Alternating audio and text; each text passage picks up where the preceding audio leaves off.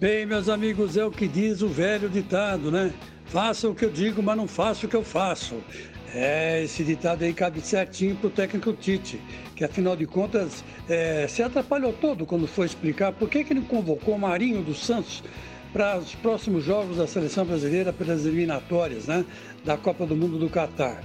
Que eliminatórias tardias, né? Que estão começando tarde por causa da pandemia, né?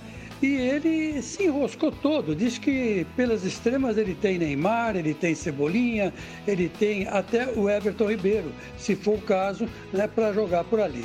Bom, essa explicação não me convenceu, porque onde está a tal da meritocracia? Né? A meritocracia que o Tite sempre prega, ou sempre pregava no Corinthians, né? dizendo que joga quem está bem, quem não está bem fica de fora, pode ser estrela, pode ser o que for. Né? E onde está essa meritocracia? Ele deve ter colocado eh, em alguma gaveta do passado, né? E agora só convoca caras que ele tem certeza né, que estão do time dele, né? Aqueles queridinhos dele, para variar, né? Coisa que ele fez com o Paulinho e com o Renato Augusto, até que os dois se desgastaram tanto na seleção que não, nunca mais, com toda certeza, vão ser chamados, né? Enfim, é, é, o tal negócio. A meritocracia foi para o Brejo e o Marinho, o melhor jogador do futebol brasileiro na atualidade, está fora da seleção brasileira. Que contradição.